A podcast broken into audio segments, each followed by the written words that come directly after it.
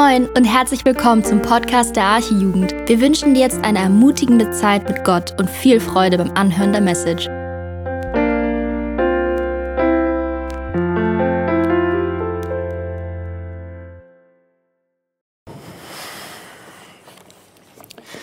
So,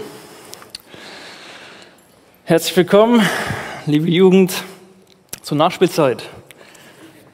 Ja, ähm, Naomi und ich freuen uns, wieder bei euch zu sein. Wir waren jetzt die letzten drei Wochen im Urlaub und auch nicht hier.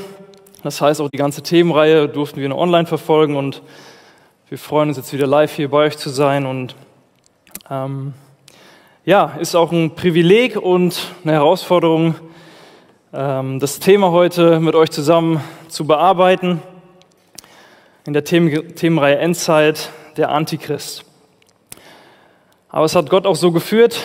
Normalerweise war es so, dass ich erst nächste Woche dran gewesen wäre. Ich habe mit Nathanael getauscht, das Datum, weil ähm, ich nächste Woche arbeiten muss. Und so stehe ich jetzt hier und mir wurde das Thema Antichrist zuteil. Und warum ich sage, dass Gott das so geführt hat, weil ich mich auch schon eigentlich auf dem Weg seit meiner Bekehrung mit dem Thema beschäftigt habe. Das ist jetzt sieben Jahre her ungefähr. Und damals ähm, bevor ich gläubig wurde, habe ich mich auch mit vielen verschiedenen Religionen beschäftigt. Ähm, ich war eigentlich so auf dem Weg, Buddhist zu werden. Und es ist eine ganz lange Geschichte, wie ich dann zum Glauben gekommen bin. Aber es hat auch mit der Offenbarung mit dem Antichrist gestartet.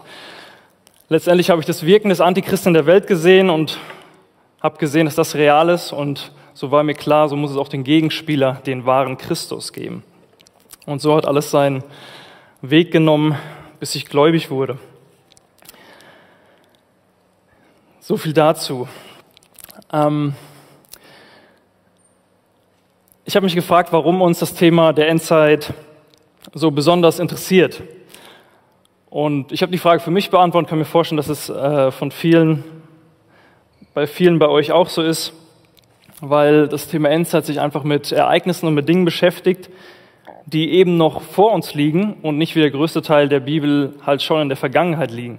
Das heißt, wir haben Lust, mit dabei zu sein, live, die Dinge zu sehen. Wir sind gespannt, was kommt.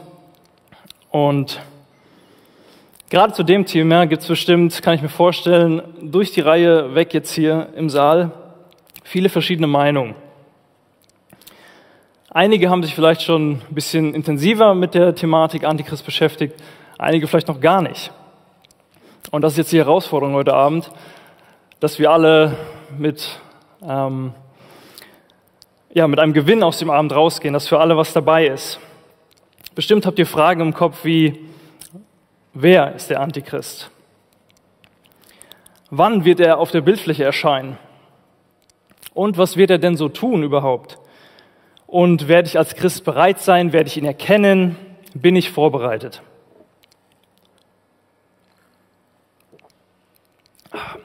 Habe jetzt schon trockenen Mund, ja, bei der Hitze. Ja, und dann war ja noch da diese Sache mit dem Zeichen an der Stirn oder an der rechten Hand, das man annehmen muss, um den Antichristen anzubeten. Also eine ganz wilde Geschichte. Ja, und was ist überhaupt das Ziel des Antichristen? So, das könnten so Fragen sein, die ihr euch vielleicht schon mal gestellt habt. Und die eine oder andere Frage werden wir auch adressieren heute Abend ähm, und werden die mal genau unter die Lupe nehmen. Gerne könnt ihr auch auf mich zukommen und wir ähm, unterhalten uns nach der Predigt oder nach dem Gottesdienst noch ein bisschen darüber, wenn euch das Thema interessiert. Bin ich auch gerne offen für. Ähm, ich möchte jetzt aber nochmal die Leute adressieren, die das gucken und mir gerade zuhören im Livestream oder jetzt hier im Saal und sagen, was um alles in der Welt ist denn ein Antichrist? Ja, also komplett, wow, erstmal hört sich ganz schön verrückt an. An die Leute möchte ich mich jetzt erstmal wenden und möchte zum Einstieg euch eine kleine Geschichte aus meiner Predigtvorbereitung erzählen. Es kam so, dass Naomi und ich ähm, bei einer Freundin zu Besuch waren, die Jesus leider noch nicht kennt. Und ich saß so während meiner Predigtvorbereitung so auf der Dachterrasse. Ähm, und sie kam dann hoch und setzte sich so dazu und hat mich so gefragt, was ich da mache. ich dann erstmal so, ja, Predigtvorbereitung, so. Und sie war interessiert, äh, ah, cool, worüber predigst du denn? So, sie kennt Jesus nicht, sie kennt das Evangelium nicht und ich dann so, ja, also wir haben da so eine Themenreihe, die wir in der Jugend immer machen, entweder über verschiedene Bücher oder Themen. Ja, und jetzt ist die Endzeit das Thema. Und ich predige über den Antichristen. ja. Und so fing ich halt an, über den Antichristen zu erzählen und mir ist dabei aufgefallen, wie schwierig es ist, überhaupt einen Einstieg in das Thema zu kriegen. Ja, Endzeit habe ich erst mal angefangen zu erzählen. Ja, äh, ja, also das war ganz schön, ich wusste gar nicht, wo ich anfangen soll. Und da hat sie nicht schlecht gestaunt, als ich so angefangen habe, über den Antichrist zu erzählen. Und hat wahrscheinlich nur Bahnhof und Science Fiction verstanden. Und das muss ich sagen, auch irgendwo zu Recht. Ja, weil wie willst du über den Antichrist sprechen, wenn du nicht zuvor über den Christus gesprochen hast? Ah, und das könnt ihr euch jetzt schon mal merken an dem Abend weil da habe ich verstanden, wie wichtig es ist, eine Basis zu haben, um überhaupt erst verstehen zu können, wer oder was der Antichrist ist. Nicht nur für Leute, die mit dem Glauben noch nichts zu tun haben, so wie Sie, oder, sondern auch für Nachfolger Jesu.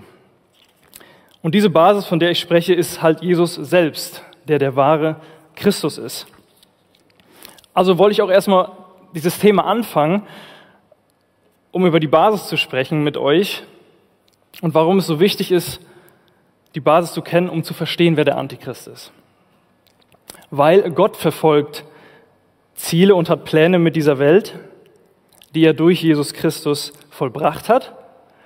Und im Gegensatz dazu verfolgt auch der Teufel Ziele mit dieser Welt und hat Pläne mit dieser Welt, die er mit dem Antichrist erreichen will. Ja, und die Ziele des Teufels sind nun mal dem Vorhaben Gottes und des Christus genau entgegengesetzt. Also zwei, drei Worte zu unserer Basis, Jesus. Er ist in die Welt gekommen, um Sünder zu retten. Er kam, um die Wahrheit über Gott und sein Wesen zu offenbaren. Jesus war der Mensch, der ohne Sünde gelebt hat. Und diese Gerechtigkeit wird dir nun als Geschenk angeboten um sie vor Gott zu besitzen, so als ob sie deine eigene wäre. Und Jesus ist auch der Mensch, der als einziger unschuldig die gerechte Strafe und das Gericht Gottes über unsere Sünden empfangen hat. Ihr kennt das und ihr hört es zum hundertsten Mal, aber es ist wichtig, das zu sagen und es sollte uns jedes Mal neu berühren.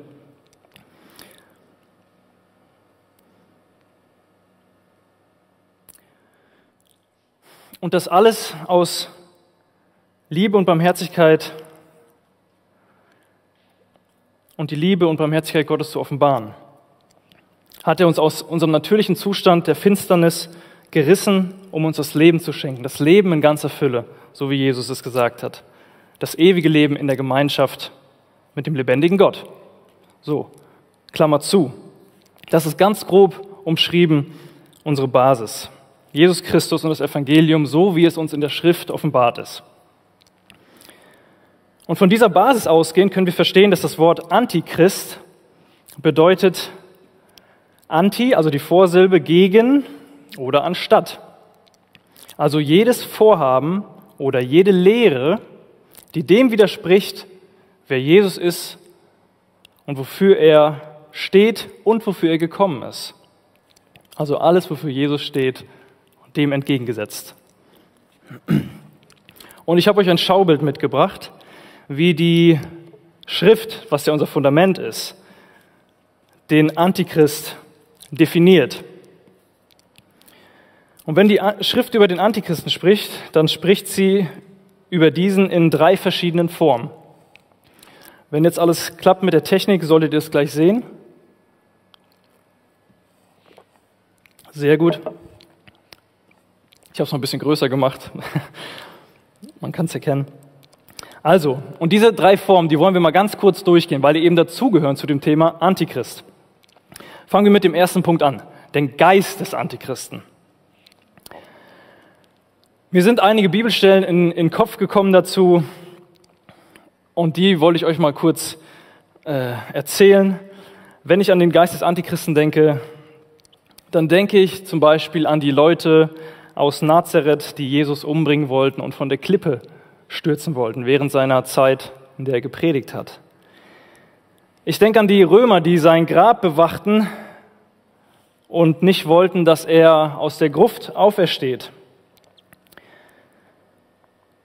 Ich denke an die Stelle in Lukas 4, wo Jesus vom Teufel in der Wüste versucht wird, ihn anzubeten und vor ihm niederzufallen.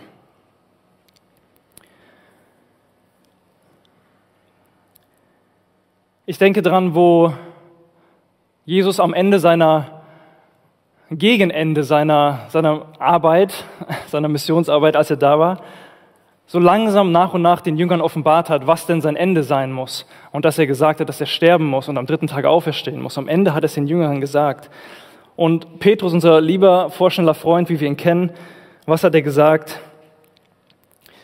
Jesus, du sollst auf keinen Fall sterben, so. Du sollst nicht ans Kreuz gehen. Und können wir uns erinnern, was für komische Worte Jesus da Petrus geantwortet hat, er hat gesagt, Satan, geh hinter mich. Das heißt, ich will nicht sagen, dass der Geist des Antichristen in Petrus in dem Moment war. Was ich aber sagen will, ist, dass dieses menschliche Vorhaben, dieses menschliche Verlangen, dass Jesus nicht ans Kreuz geht, eigentlich dem Antichristen gedient hätte, nämlich dass Jesus nicht gestorben wäre und wir nicht erlöst wären.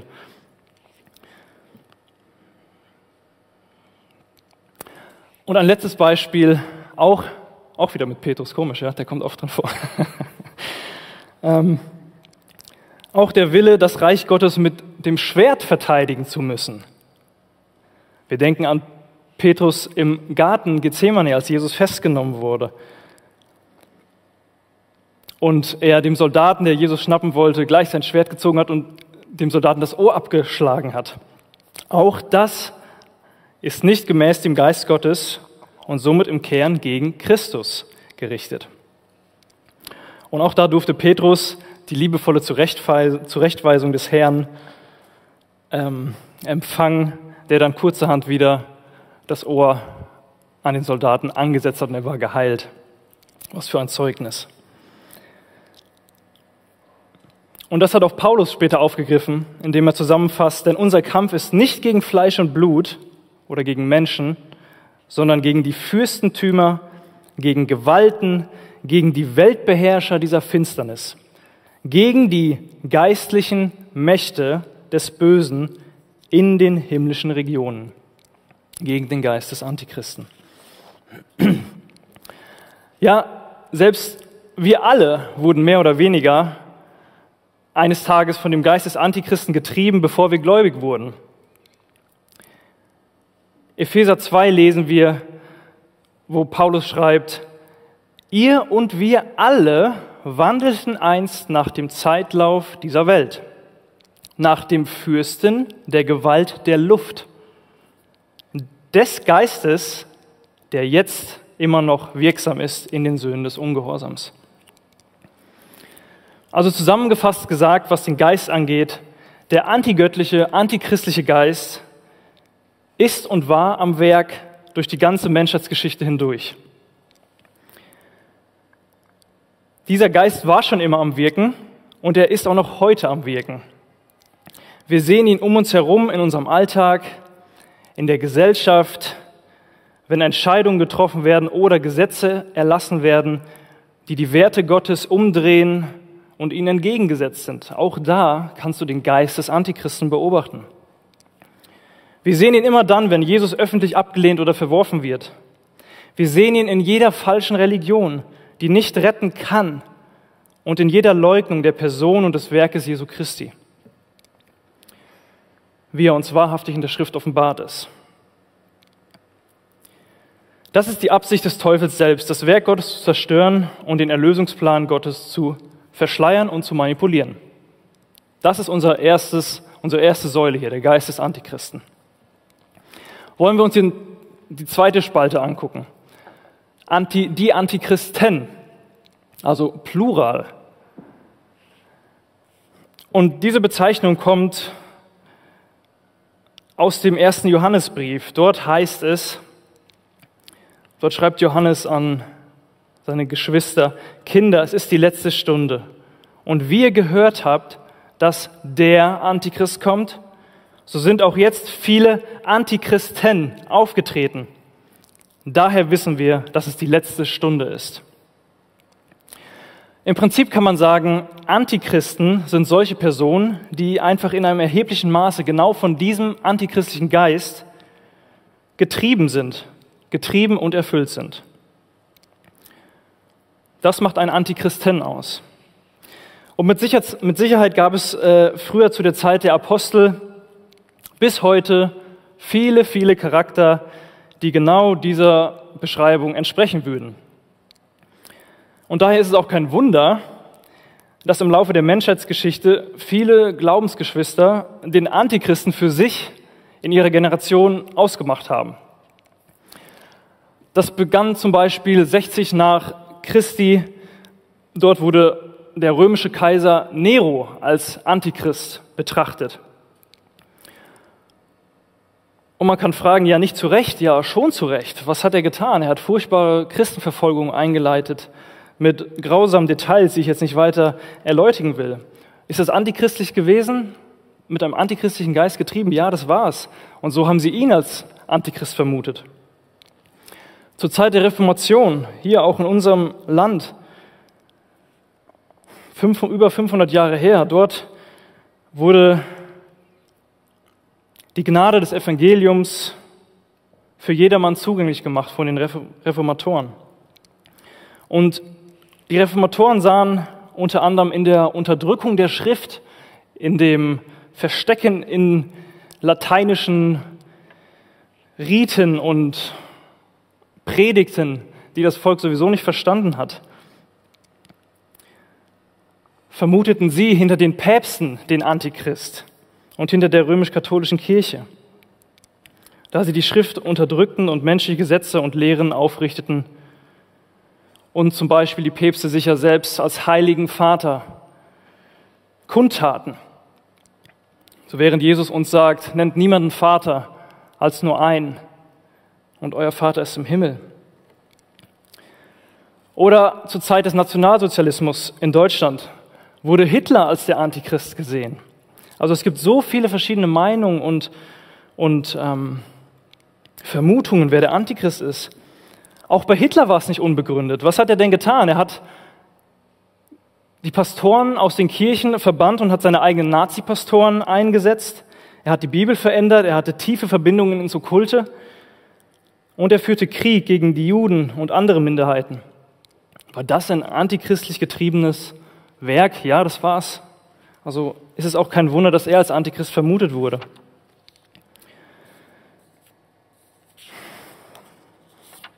Und viele, viele mehr. Und jetzt kommen wir zu unserer dritten Spalte, der Antichrist, Singular.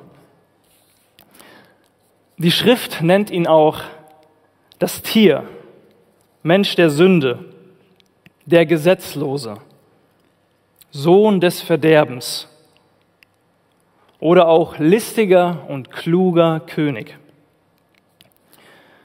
Und bei dieser Person, bei diesem einzelnen Antichristen handelt es sich um die Verkörperung des Bösen höchstpersönlich. Man könnte das vergleichen so wie in Jesus Christus, dem Sohn Gottes, die ganze Fülle Gottes leibhaftig wohnte.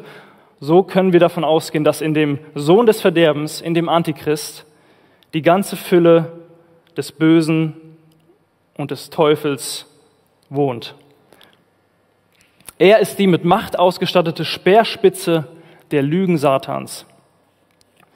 Man könnte auch sagen, er ist die Trumpf in der Hand eines Kartenspielers, die er bis zum Finale in seiner Hand hält. Doch bevor wir jetzt einsteigen und uns die Person, um die es ja heute Abend geht, den Antichristen, äh, bevor wir ihn ein bisschen genauer unter die Lupe nehmen wollen, lass mich noch kurz sagen, was wir heute Gemeinsames an dem Abend tun wollen und was wir eben nicht tun wollen. Denn Hauptziel ist es, euch, ich habe ja gesagt, ich will, dass der Abend ein Gewinn für alle ist, und Hauptziel ist es für mich, uns allen biblisches Verständnis und Prinzip mitzugeben, das uns ähm, zu verstehen hilft, was das Ziel des Teufels mit dem Antichristen ist. Ja, und wenn es dann äh, ganz gut läuft, dann kann ich dem einen oder anderen vielleicht auch noch eine neue Perspektive auf dieses Thema mitgeben, die er vorher vielleicht noch nicht kannte. Das ist so das Ziel für den heutigen Abend. Tschüss. Nein, aber was wir nicht tun wollen heute Abend ist, ähm, uns in diese lange Liste von Namen einzureihen, die von Jahr zu Jahr eine neu auftauchende Person als den letzten finalen Antichristen zu vermuten. Das wollen wir heute Abend nicht tun. Weil wenn wir diese biblischen Prinzipien verstanden haben, die ich gerade erwähnt habe, dann wird das gar nicht mehr nötig sein, Geschwister. Weil die Zeit wird dann uns alles weitere offenbaren und dann werden wir alles verstehen, wenn es tatsächlich soweit ist.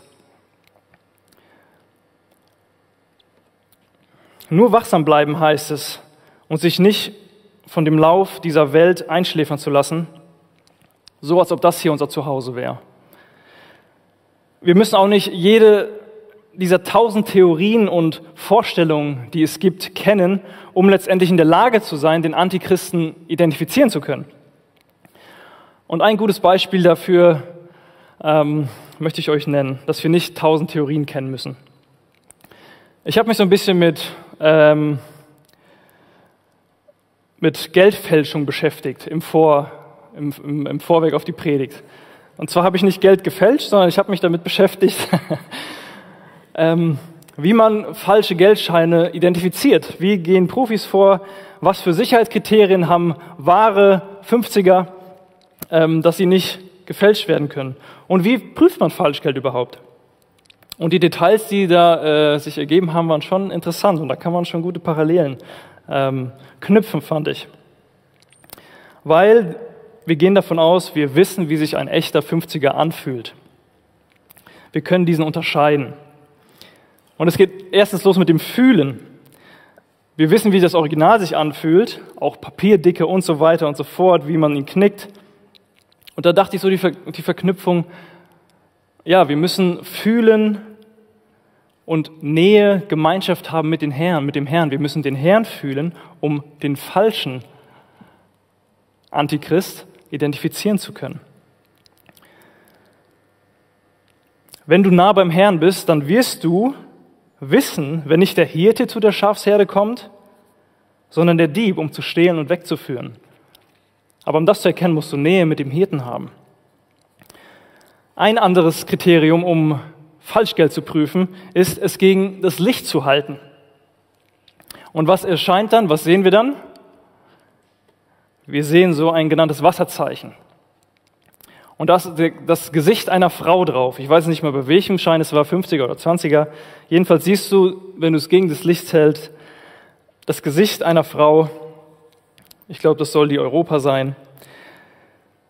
Und da dachte ich mir auch, ja, alles, alles was auftaucht und ähm, jede falsche Lehre, die müssen wir auch gegen das Licht der Schrift halten und müssen die Ereignisse und alles, was passiert, prüfen und müssen schauen, sehen wir darin das Gesicht Jesu oder sehen wir darin doch dann eher das Gesicht eines Wolfes im Schafspelz?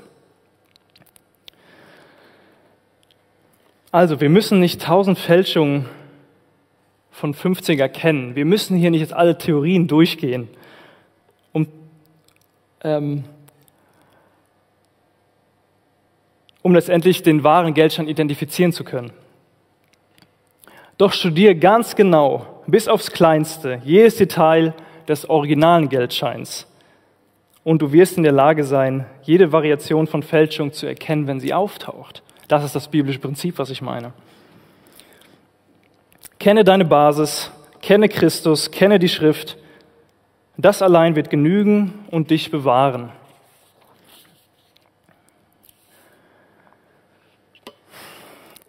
Aber wir wollen uns auch ein bisschen mit dem Antichrist beschäftigen heute Abend. Das ist nicht alles, was ich euch mitgeben will über den Antichrist. Denn die Schrift spricht sehr wohl auch über ihn. Und wenn wir uns den Antichristen angucken, dann sehen wir, dass er auftauchen wird, erscheinen wird, bevor Jesus Christus wiederkommt. Am Ende dieser Weltzeit. Jesus ist der König aller Könige. Er ist der Herr aller Herren.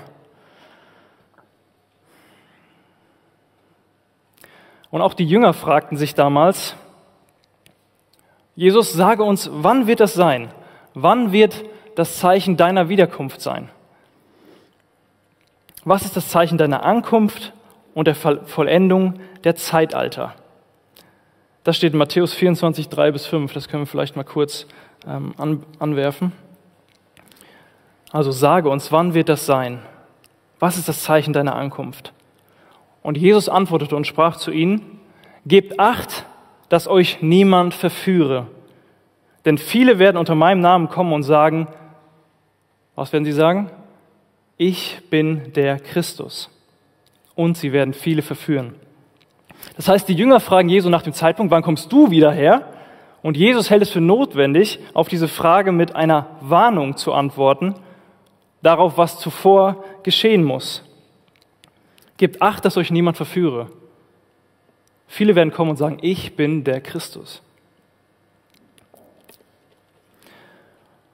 Und eine Hauptstelle, die über den Antichrist und sein, Auf, sein Erscheinen spricht, ist 2. Thessalonicher Kapitel 2, Verse 1 bis 10. Wer eine Bibel dabei hat, kann das gerne mal aufschlagen, weil wir den Text, diese zehn Verse zusammen lesen wollen. Ja, das ist auch schon die richtige Stelle. Also einer der Texte, die uns sehr detailliert etwas über das Kommen des Antichristen erzählt. Wir lesen zusammen.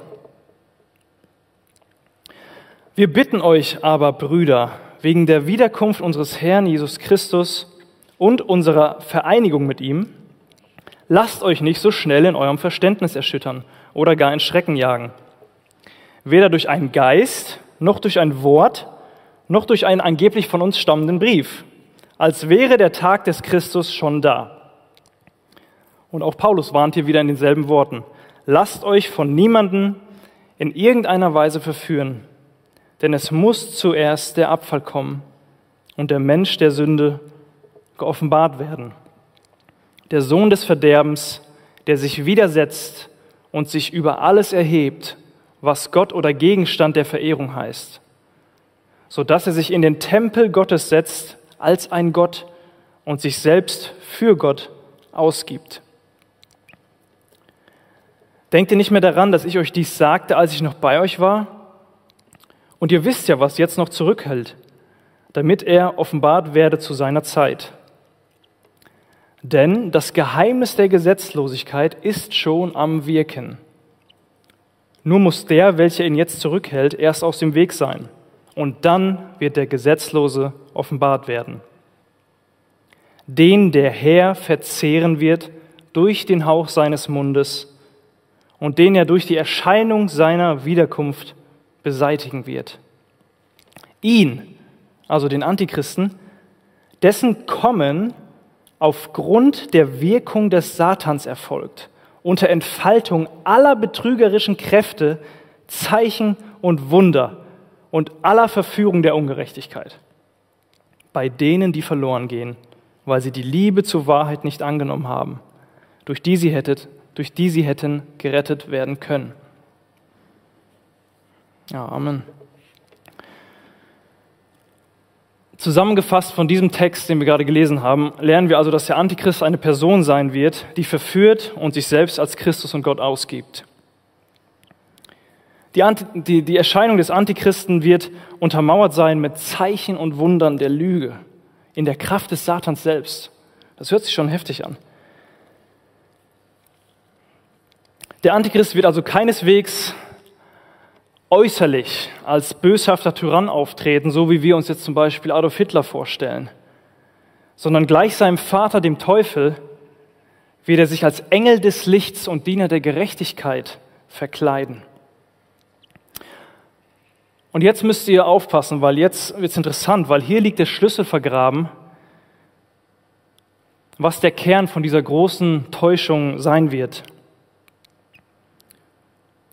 Denn der Teufel der Vater der Lüge, wie er genannt wird, zerstört, tötet, raubt und verschlingt die Menschen geistig, nicht mit offensichtlicher Boshaftigkeit, sondern er verführt die Menschen mit etwas, das scheinbar gut und wunderschön aussieht. Er lockt mit süß aussehenden Leckereien in seine Höhle, wo er dich dann listig von hinten und ohne Ausweg erschlagen wird. Das ist die Art und Weise, wie der Teufel verführt. Das erste Beispiel dafür, das erste Muster haben wir bei der ersten Verführung der Menschheit, bei Adam und Eva im Garten. Dort wurde die Frucht, von der zu essen so gut ist, angepriesen, doch die Konsequenzen wurden geheim gehalten. Und dieses Muster ist es auch, was die letzte Verführung der Menschheit kennzeichnen wird. Diese Versuchung nennt die Bibel unter anderem auch die Stunde der Versuchung die über den ganzen Erdkreis kommt, um die zu versuchen, die auf der Erde wohnen. Und dies wird passieren, bevor der Herr in seiner Herrlichkeit zurückkehrt und er dem finalen Antichrist, mit dem wir uns heute beschäftigen, den Garaus machen wird. Wir haben eben gelesen in Thessalonicher, dass er ihn bei der Ankunft mit dem Hauch seines Mundes zerstören wird. Ja, und der Herr sagt weiterhin, ich komme bald. Halte fest, was du hast, damit niemand deine Krone nehme. Und das ist dein Glauben und dein Zeugnis an die Wahrheit des Evangeliums. Also im Klartext gesprochen jetzt unter uns, der Antichrist wird den Retter spielen. Das Schlimme an der Verführung ist eben das, dass er sich als Retter der Menschheit ausgibt. Das ist der falsche Messias, der kommen wird. Das ist es, wovor Jesus warnte.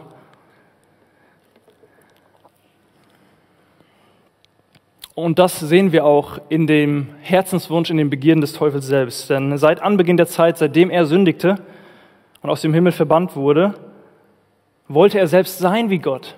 Das war die Sünde des Teufels, warum er gefallen ist. Und das ist auch immer noch in ihm drin und das will er immer noch auf diese Welt bringen. Er will angebetet werden. Er möchte sein wie Gott. Der Teufel wünscht es, angebetet zu werden. Mit am klarsten sehen wir das in Lukas 4, wie ich vorhin schon erwähnt habe, wo, der Teufel selbst Jesus auffordert, ihn anzubeten. Und so glaube ich, kann man die Geschichte des Antichristen, die wir uns ja heute betrachten wollen, nur sehr, sehr unvollständig bis gar nicht erzählen, wenn man sie nur separat betrachten will und immer nur seine Lupe auf äh, diesen Textstellen der letzten Tage hat, so wie jetzt zum Beispiel hier aus 2. Thessalonicher.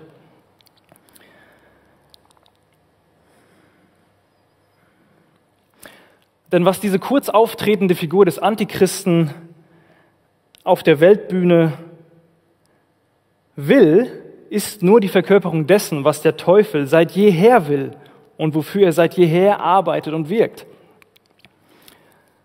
Das heißt, wir merken uns, der Wille des Antichrist ist also eins zu eins mit dem Willen des Teufels, der ihn sendet und bevollmächtigt, identisch.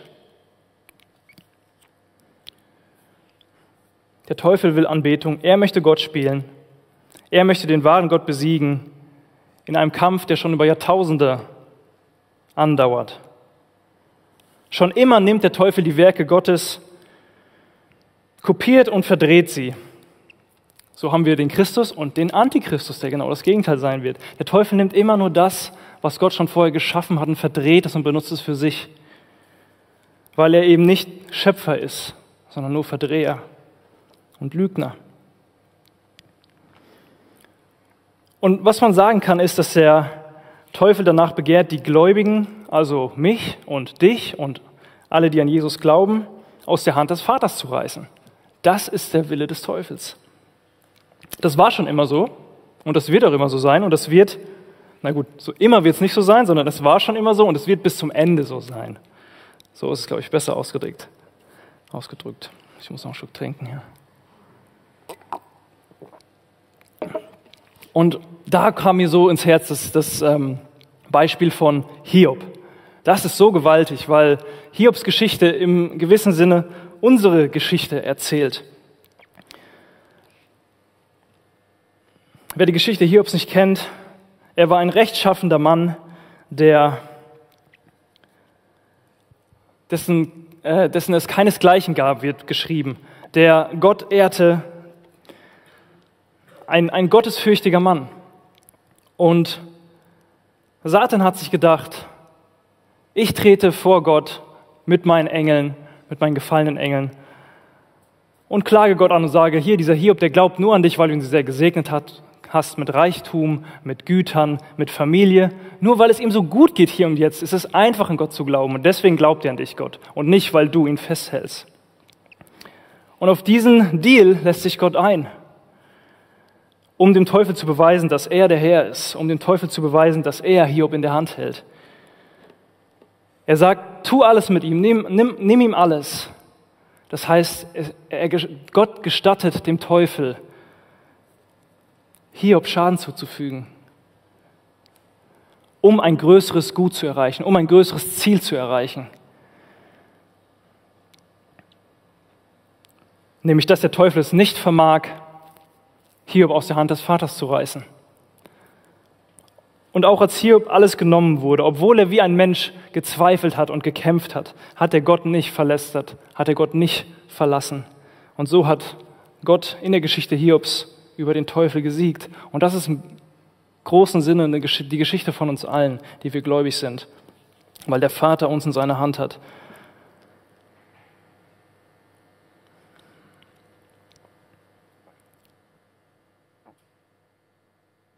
Ja, das ist letztendlich das Ziel des Teufels, des Überwältigers der Nation, wie er auch genannt wird, Überwältiger der Nation in der Endzeit.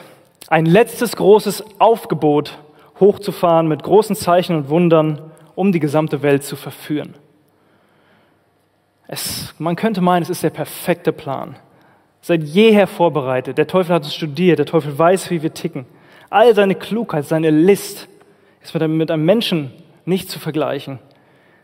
Und all diese List gebündelt zu der perfekten Täuschung der Menschheit, die Spitze der Pyramide hinter all seinen Werken der Bosheit über tausende Jahre vorbereitet.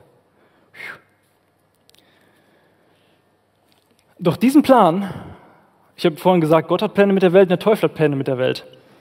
Diesen Plan hat er ohne den Allmächtigen gemacht, ohne den souveränen Schöpfergott des Himmels und der Erde, dessen Verstand unermesslich ist und dem niemand gleich ist. Der Teufel begehrt zwar gleich zu sein wie Gott und will angebetet werden, doch Gott ist niemand gleich. Gelobt sei der Herr dafür in Ewigkeit. Und jetzt wollen wir uns noch mal eine Bibelstelle angucken, wenn ihr mögt. wenn ihr mögt, die so wie der Thessalonicher Brief uns etwas anderes über den Antichristen ähm, offenbart. Und das lesen wir in Offenbarung 13, ab Vers 5 bis 8, meine ich, ist das. Den Text können wir auch gerne mal einblenden, für die, die die Bibel nicht dabei haben. Ansonsten schaut in eure Bibel, Offenbarung 13, ab Vers 5. Das Kapitel über den Antichrist auch. Wie kann ich heute predigen und nicht über das Kapitel reden oder über diese Textstelle reden? Also schauen wir uns an, was da von Jesus uns offenbart wurde über den Antichristen. Ab Vers 5. Und es wurde ihm ein Mund gegeben, der große Dinge und Lästerung redete. Und es wurde ihm Macht gegeben, ähnlich wie in der Geschichte vorhin bei Hiob, ihm Macht gegeben wurde, zu handeln. Es wurde ihm Macht gegeben, 42 Monate zu wirken. Und es, das Tier, öffnete seinen Mund zur Lästerung gegen Gott, um seinen Namen und sein Zelt und die, welche im Himmel wohnen, zu lästern. Und jetzt kommt es auch wieder ab Vers 7. Und es wurde ihm gegeben, mit den Heiligen Krieg zu führen und sie zu überwinden. Und es wurde ihm Macht gegeben über jeden Stamm, über jedes Volk und jede Sprache und jede Nation.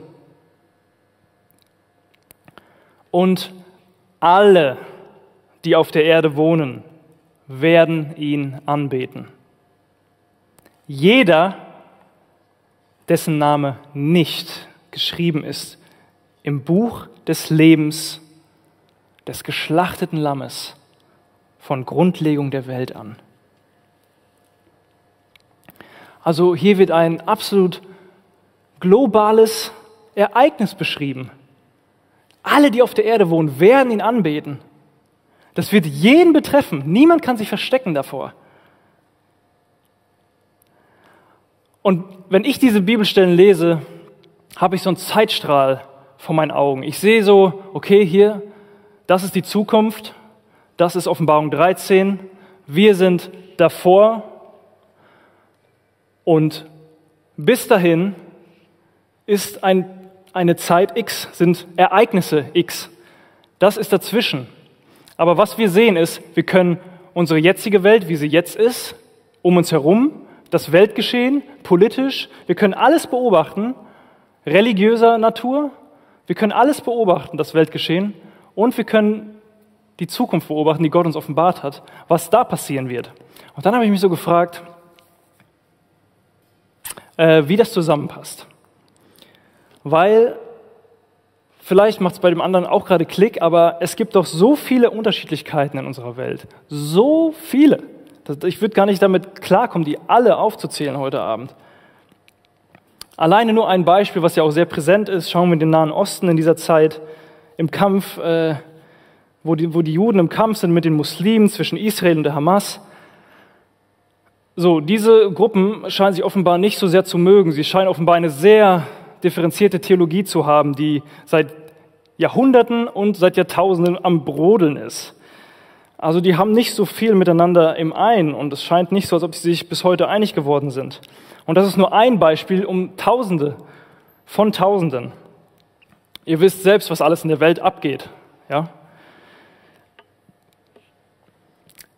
Und dann habe ich mich gefragt, was um alles in der Welt muss passieren, um all diese verschiedenen Kulturen, Religionen, Spiritualitäten, all diese verschiedenen Weltanschauungen, die es gibt, seines Atheisten, seines Agnostiker und so weiter und so fort. Ich habe eben gesagt, ich komme damit nicht klar, das alles aufzuzählen, aber unsere Bibelstelle ist deutlich, alle, die auf der Erde wohnen, werden es anbeten. Das heißt, diese, diese ganzen Unterschiedlichkeiten, diese Gruppe in eins zu vereinen, in die Anbetung des Antichristen.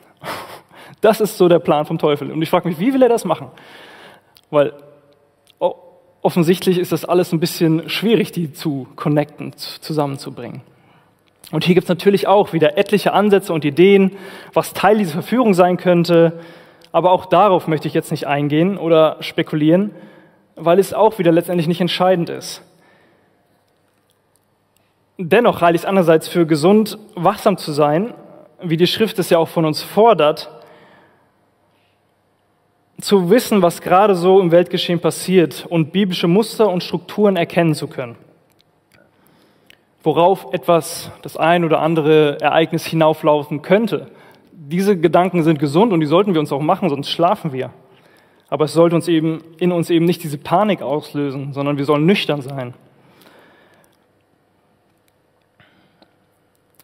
Diese Welteinheit, von der wir gerade gelesen haben, unter dem Antichristen ist keine, das Lieblingswort seit langer Zeit oder seit letztem Jahres, Verschwörungstheorie. Diese Welteinheit unter dem Antichristen ist keine Verschwörungstheorie, sondern es ist Gottes Wort und es spricht deutlich über dieses Thema. Auch Jesus sagt es in Matthäus 24 und sagt, siehe, ich habe es euch vorhergesagt. Und bei diesem Thema reden wir von der sogenannten Welteinheitsreligion oder auch als One World Religion bekannt. Mich würde mal spontan interessieren, wie viele von euch haben schon mal davon gehört, einmal Handzeichen geben, dass ich das vielleicht sehen kann. Okay, es sind weniger, als ich gedacht hätte. Das ist gut. das ist gut, dass wir da auch darüber jetzt sprechen. Ähm, ich habe euch nämlich ein kleines Filmchen mitgebracht. Das geht nur eineinhalb Minuten.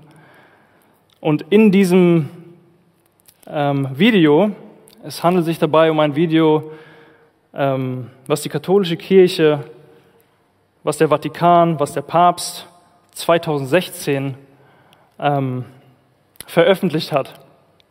Und in diesem Clip Ja, ich möchte nicht zu viel verraten. Vielleicht gucken wir uns ihn an und dann sprechen wir danach darüber. Es ist auf Italienisch, aber mit deutschem Untertitel. Mehr konnte ich nicht machen. Ja. ähm, genau, wir schauen uns jetzt einfach mal zusammen an. Lasst das mal auf euch wirken. Lest es mit. Ähm, beurteilt es aufgrund dessen, was wir gerade durchgegangen haben. Wie der Geist des Antichrist ist, wie er wirkt, was er vorhat, die Sachen, die wir gerade gelesen haben, mehr kann ich nicht machen. Ähm, ja, schaut es euch an und danach reden wir darüber nochmal. Können vielleicht das Licht ausmachen oder?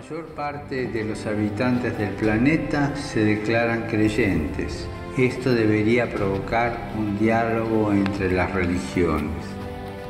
No debemos dejar de orar por él y colaborar con quienes piensan distinto. Confío en Buda. Creo en Dios. Creo en Jesucristo. Creo en Dios, Alá.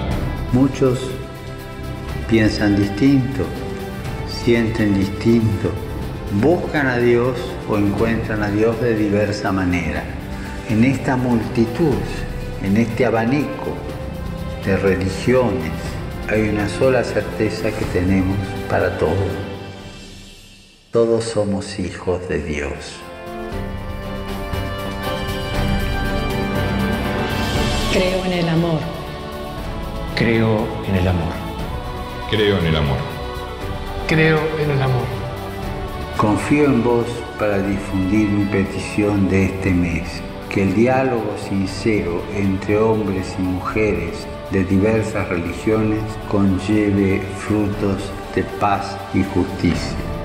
Confío en tu oración.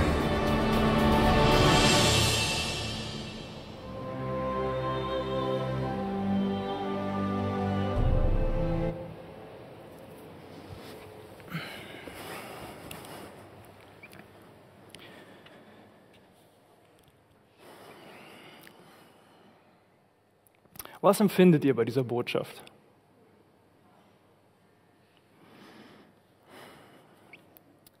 Wir haben in dem Clip gesehen eine Einheit der römisch-katholischen Kirche, des Buddhismus, des orthodoxen Judentums und des Islam.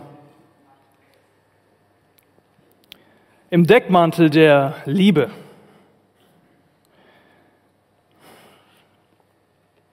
Eine Verführung, die nach Licht und Liebe aussieht, jedoch das absolute Gegenteil ist.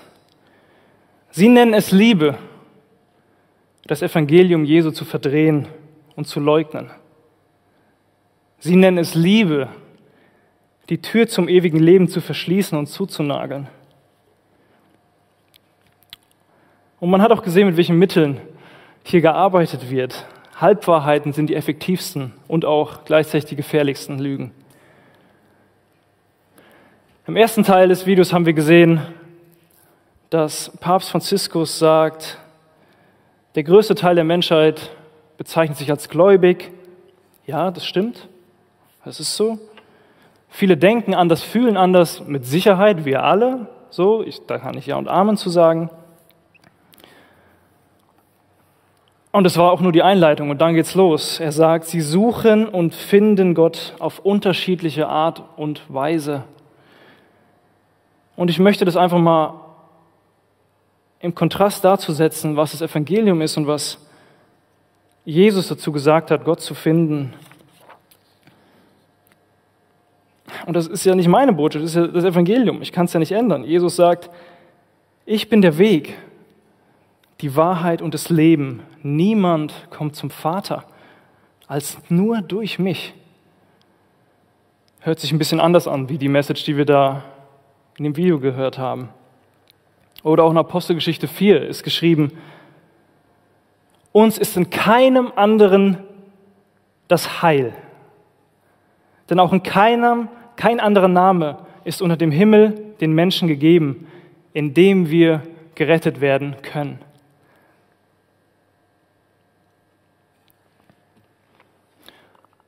Papst Franziskus hat auch noch gesagt, in dieser Vielfalt gibt es eine einzige Gewissheit, an der wir alle festhalten können.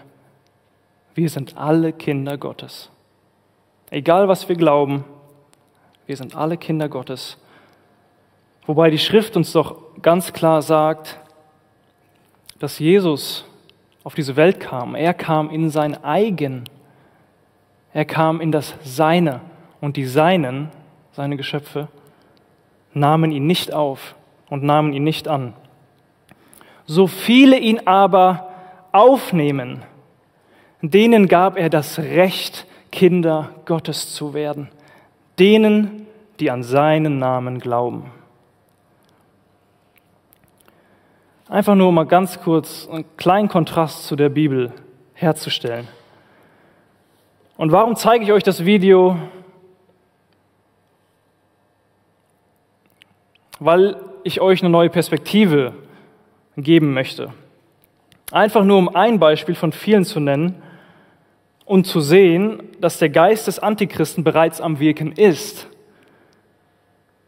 um die Welt in einer falschen Einheit von scheinbarer Liebe und Frieden zusammenzubringen, gegen das Evangelium, gegen Christus und gegen sein Volk. Wir haben gelesen Offenbarung Vers 13, ihm wurde gegeben, mit den Heiligen Krieg zu führen. Ja, wer sind die Heiligen? Ja, das sind wir Gläubigen, die an ihn glauben. Wir sind die Geheiligten, die vor Gott heilig sind. Ihm wurde gegeben, mit den Heiligen Krieg zu führen und sie zu überwinden. So, was ist das für eine Botschaft, die da steht in Offenbarung? Wir werden über, überwunden werden von dem Antichristen. Und da frage ich mich, was bedeutet dieses Überwinden? Dachte nicht auch der Teufel, als er Jesus ans Kreuz nagelte, den Sohn Gottes und tötete, er hat ihn überwunden, er hat gewonnen, er hat gesiegt. Und in diesem Akt hat er eigentlich den Sieg Gottes eingeleitet. Und so ist es auch mit uns. Wenn überhaupt, dann kann es nur ein äußerlicher, nach menschlicher Sicht Sieg sein.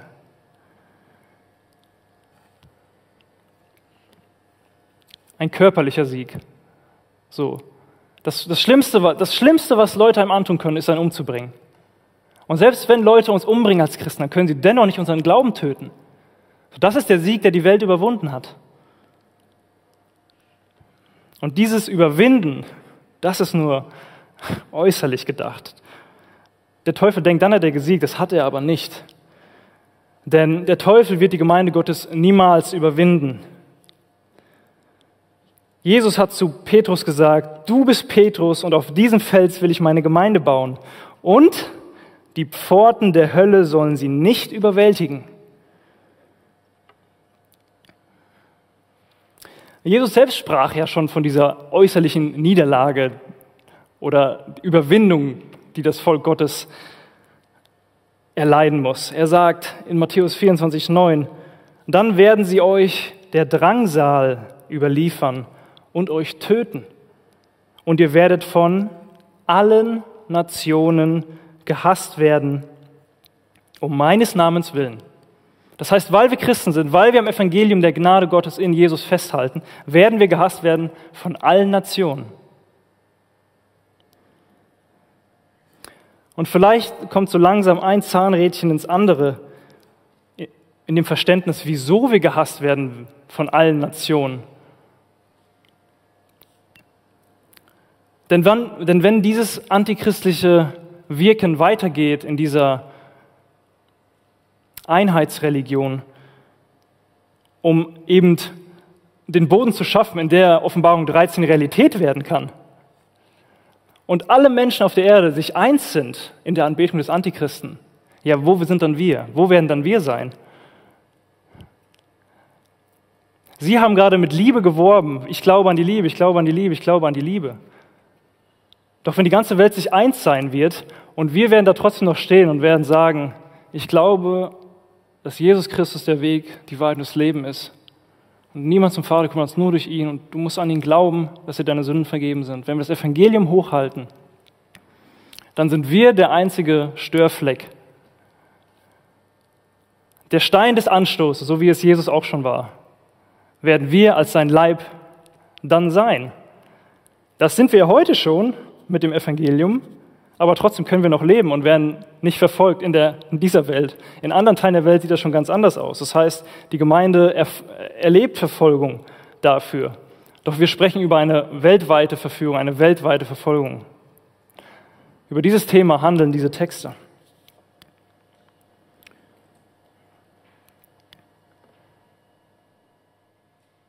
Und trotz dieser scheinbaren Niederlage werden wir doch siegen mit Christus. Jesus sagt auch selbst zu uns, fürchtet euch nicht vor denen, die den Leib töten, aber danach nichts weiter zu tun vermögen und eure Seele nicht töten können.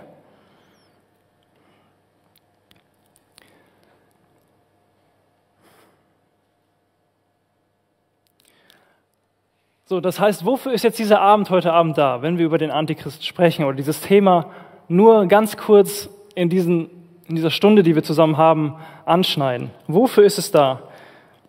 Und Geschwister, ich will euch wirklich Mut machen. Es, das hört sich zwar jetzt alles gerade ein bisschen düster an, aber in Christus haben wir doch diesen Sieg. Ich will euch Mut machen, nicht zu schlafen und für das Evangelium zu leben. Es ist, das Evangelium ist kein Spiel, Christian ist kein Spiel. Es ist die Realität. Und ja, ich möchte euch vor allen Dingen ermutigen, auch keine Furcht zu haben vor all dem, was auf uns zukommt oder die Generation, die nach uns ist, zukommen wird oder die Generation darauf zukommen wird. Jesus hat auch gesagt, siehe, ich bin bei euch alle Tage bis an der Weltzeitende. Das heißt, er ist dabei, er ist da. Und ja, diese Täuschung wird gewaltig sein. Das haben wir ja eben schon gesagt. Und alle, die auf der Erde wohnen, werden ihn anbeten. Aber in dem Text hat auch gestanden, Offenbarung 13, ich finde das so schön, was da steht. Es ist so eine Wahrheit, es ist so ermutigend. Alle werden ihn anbeten, dessen Name nicht geschrieben ist in dem Buch des Lebens des geschlachteten Lammes von Grundlegung der Welt an. Das heißt, wir haben ja die Gewissheit, der Herr kennt die Seinen. Sie sind in, seinen, in sein Buch eingeschrieben, bevor der Welt Grund gelegt wurde. Der Herr kennt die Seinen und ist gekannt von ihnen. Fürchtest du dich als Christ, dass du den Antichrist vielleicht nicht erkennst? Bist du deswegen so aufgebracht und ziehst dir jedes Video rein von jedem möglichen Typen, ähm, weil du denkst, du musst dich vorbereiten, du musst jede Theorie kennen? Ich kann dir was sagen, was durch diesen Text sicher ist, die Christen, wir, werden die einzigen sein, die den Antichristen erkennen, während die ganze Welt von dieser Lüge weggerissen wird. Das haben wir doch gerade gelesen.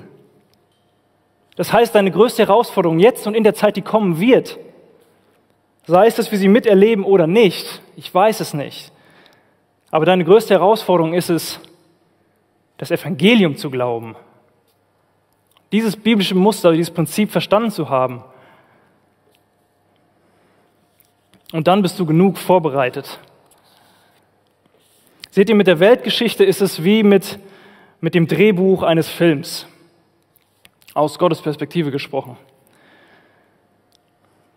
Ein wunderschöner Vers in Psalm 139 sagt, in dein Buch, Gott, waren sie eingeschrieben. Alle Tage, die noch werden sollten. Wann? Als noch nicht einer von ihnen angefangen hat. Das ist so eine beruhigende Tatsache, dass Gott Bescheid weiß. Jesaja 46, Vers 10. Noch bevor etwas seinen Anfang nimmt, weiß ich es. Ich weiß, wie es ausgeht. Ich allein kündige an, was in der fernen Zukunft geschieht. Durch sein Wort, durch die Offenbarung 13, wie wir auch gelesen haben. Er sagt, meine Pläne verwirkliche ich und was mir gefällt, das führe ich aus. Das heißt, die mutmachende Botschaft ist, Gott kennt nur Plan A. Gott hat nur ein Plan A. Der Teufel wird in Ewigkeit besiegt sein und ist somit auch jetzt schon im Namen Jesu entmächtigt und besiegt. Es muss sich nur noch alles entfalten, es muss nur noch alles dahin plätschern, es muss nur noch alles passieren. Der Antichrist darf nur so weit gehen am Ende der Zeit, wie es ihm von dem Höchsten gestattet wurde. Ihr denkt an die Geschichte von Hiob. Doch sein Ende ist fest beschlossen. Er wird scheitern, sein Ziel verfehlen und bei der Wiederkunft des wahren Jesus Christus durch das Wort aus seinem Mund vernichtet werden. So wie wir vorhin im Brief gelesen haben. Das heißt, der Herr wird mit dir an sein Ziel kommen, der du auf ihn vertraust. Und du darfst dir dieser Tatsache sicher sein. Egal welche Intrigen der Teufel auffährt, der Herr weiß davon. Er hält dich fest. Darum steht auch geschrieben, wenn Gott diese Tage der Drangsal mit dem Antichristen nicht verkürzt hätte, jetzt haben wir noch mal einen, einen kurzen Bibeltext zusammen. Ich bin fast am Ende, Geschwister. Wenn ihr noch bei mir bleibt, ich weiß, es ist heiß. Ich habe auch sehr heiß. Aber es ist der letzte, der letzte Bibeltext, den wir zusammen uns angucken wollen. Also versucht euch nochmal zu konzentrieren.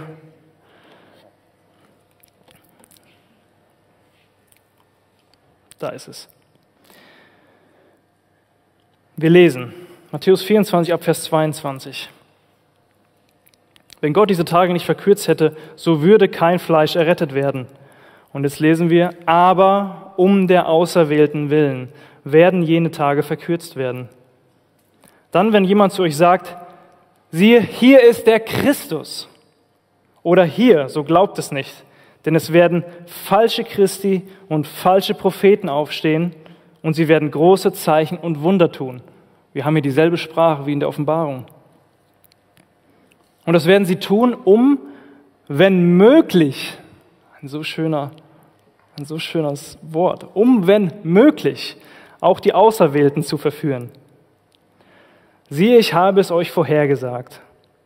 Wenn sie nun zu euch sagen, siehe es in der Wüste, so geht nicht hinaus.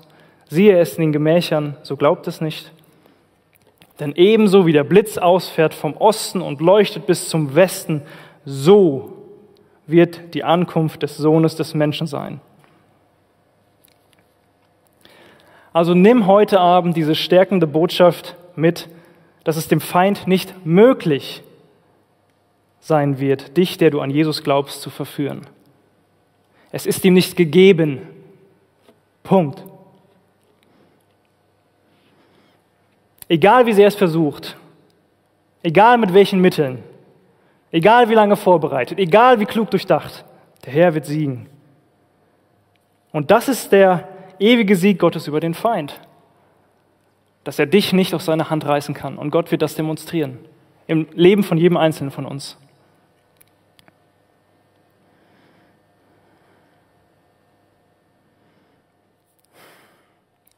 Und bei jedem, die unter seinen Flügeln Zuflucht suchen oder noch suchen werden. Das heißt, abschließend jetzt, ich komme zum Ende meiner Predigt, abschließend lässt sich sagen, Jesus hat den Auftrag erfüllt, den er bekommen hatte von seinem Vater. Und warum er auf die Erde gekommen ist. Jesus hat ihn erfüllt. Es sind seine Worte in Johannes 6, Vers 33. Jesus sagt, denn ich bin vom Himmel herabgekommen, nicht um meinen Willen zu tun, sondern den Willen dessen, der mich gesandt hat.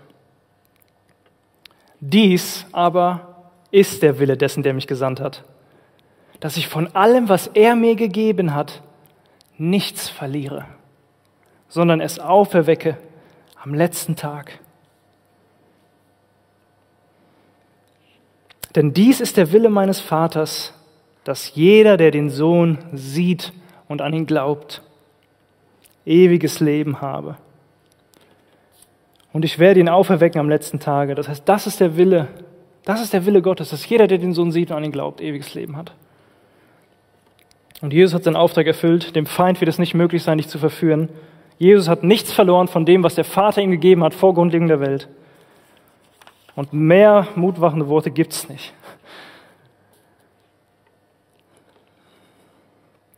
Jesus sagt, ich habe sie behütet und keiner von ihnen ist verloren gegangen. Das heißt, die Frage an dich heute Abend, setzt du dein Vertrauen schon auf diesen Jesus? Oder ist vielleicht heute der Tag gekommen, wo du hier bist, wo du zuschaust, wo du gerade bist, an dem du den Sohn sehen möchtest, an dem du den Sohn siehst und an ihn glaubst und damit das ewige Leben hast.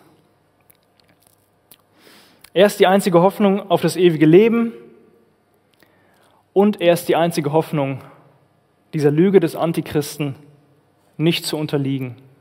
Deswegen bitte ich dich, kehr um zu Jesus. Such bei ihm Zuflucht. Er ist der Weg, die und das Leben. Das heißt, setze dein Vertrauen auf Jesus, der auch meine einzige Hoffnung ist. Ja. Amen.